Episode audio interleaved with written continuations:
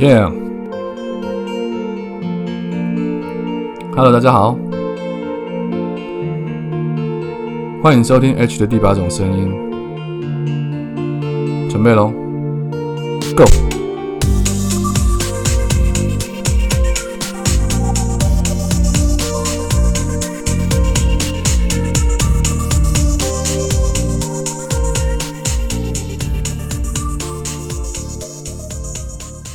，Go！Hello，大家好，欢迎大家再度收听 H 的第八种声音。早安、午安、晚安，不知道你现在人在哪里，不知道你现在身处地方时间是几点，所以我们用三种不同的时间跟你打声招呼，希望你拥有一个美丽的早上，或者是一个灿烂的下午，甚至是一个缤纷的夜晚。最近因为 Me Too 运动在台湾非常的如火如荼的展开来，所以有很多人可能呃会爆料，然后也有因为声称不知道什么是 Me Too 运动而被讨伐而被攻击的网红艾丽莎莎。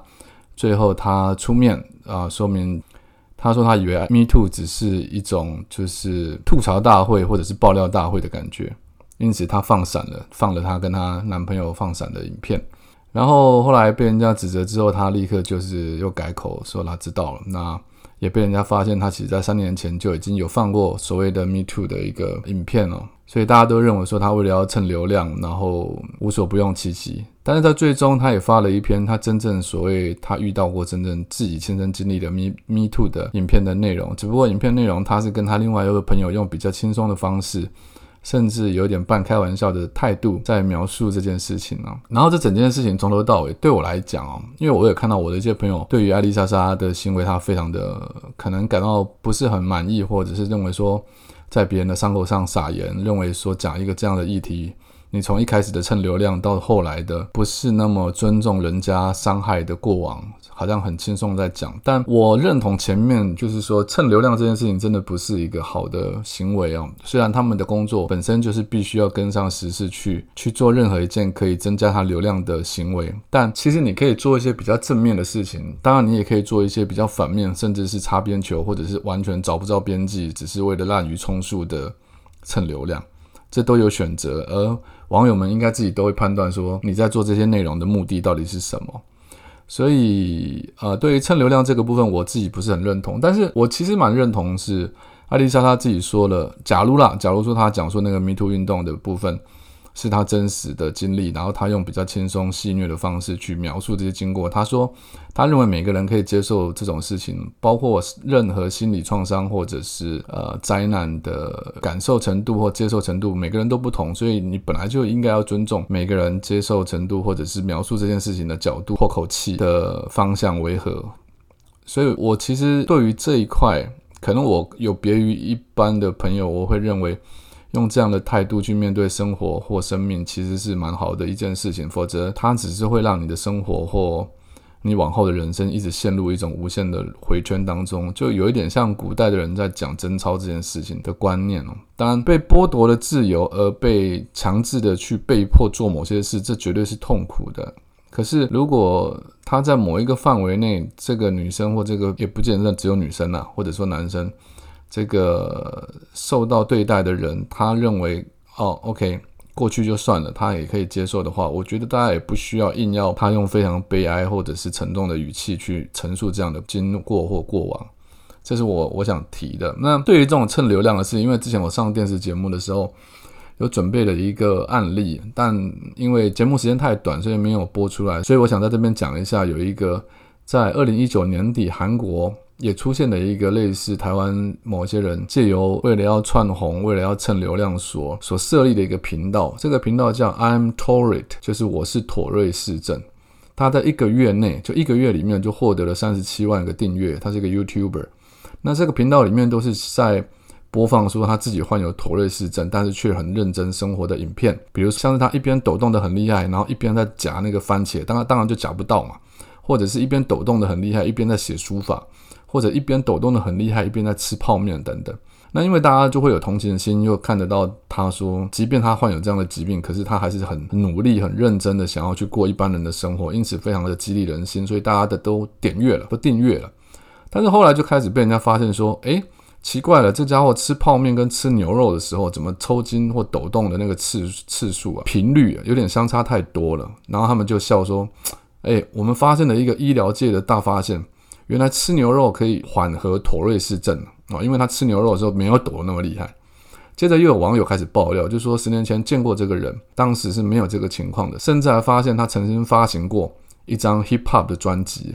然后这些东西被踢爆之后，他自己就发言表示说：“你看，人就是这样子，会鄙视比自己成功的人，然后会嫉妒比自己成功的人。”然后接着他就一个不开心，就把全部的影片全部设为不公开。但没过没过一两天之后，他又开始发了一篇影片，承认说：“好啦，他那个影片里内容是他把手伸出来，拿出一张处方签哦，证明说自己有去拿妥瑞氏症的药，也就是说，证明自己确实是患有妥瑞氏症。只是他在拍影片的时候，他自己强调说。”他只是在拍片的时候故意把动作做得比较夸张，但他的确是有妥瑞氏症，只不过影片发布之后引引起了更大的骚动，因为这支影片在他描述他真的有患有妥瑞氏症的同时，他描述的大概三分钟之后，这个人就不会抽动了，就是后面的几分钟他就没有再动，然后就有很多药师留言说，他们看了那个影片里面的处方间，说这个药是不会只开七天的，他会开三个月至少。而回去看那个影片的停格画面，也可以发现那个处方间拿药的日期，其实就是影片发布的当天。也就是说，他是要告诉大家他是真的是妥瑞氏症，然后刻意在当天去拿了七天的药。后来又发生了更令人傻眼的事情，就是过了几天之后，他这个频道的名称就改变了，然后里面的人那个男主角就是那个 YouTuber，他竟然 cosplay cosplay 变变成了《鬼灭之刃》里面的善意哦，就是那个雷之呼吸啊。然后他也申请了新频道的商标。而申请商标的日期就是他发影片道歉的那一天，二零二零年的一月。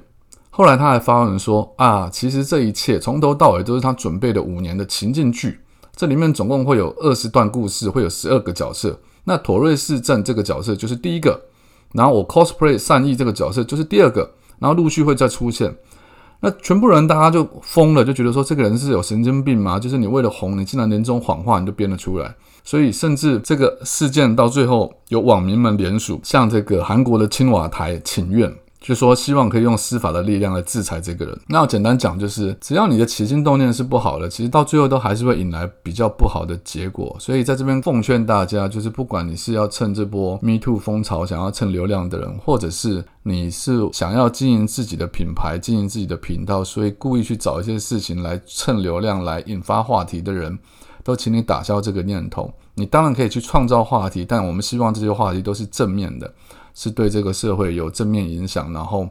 呃，它是有干货在里面，它可能可以带给人家欢乐，但是或者带给人家知识，啊，当然这也是我现在我们在帮人家代抄短影音的这个 TikTok 这个平台上面，我们常在做的事情，就是你要么就给人家干货，要么就给人家娱乐，要么你就是给人家娱乐跟干货一起并存的影片，这样你才可以真正的获得所谓的流量，而他们也才会真正的喜欢上你。进而对你这个品牌有一个肯定。以上就是今天我跟大家分享的一些想法跟内容。就昨天因为有访问人嘛，大家就知道我讲过了，就是一收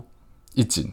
一长一短。今天大概就是比较短的这一部分。那希望下礼拜我会再陆续会邀约到很多朋友来跟大家讲一些比较专业或对大家来说有干货也有娱乐的内容。一样的，在我们经营 podcast 一样是用这两个准则去跟大家做分享。好，那就这样。那如果你还不认识我的话，如果你还不知道我是谁的话，建议你去网络上搜寻作家 H，或者不要追踪这个粉丝专业，而去追踪我的新的粉专，叫做叫我的时候前面可以不要加上作家两个字的 H。好的，那就是这样了。希望大家喜欢我的内容，拜。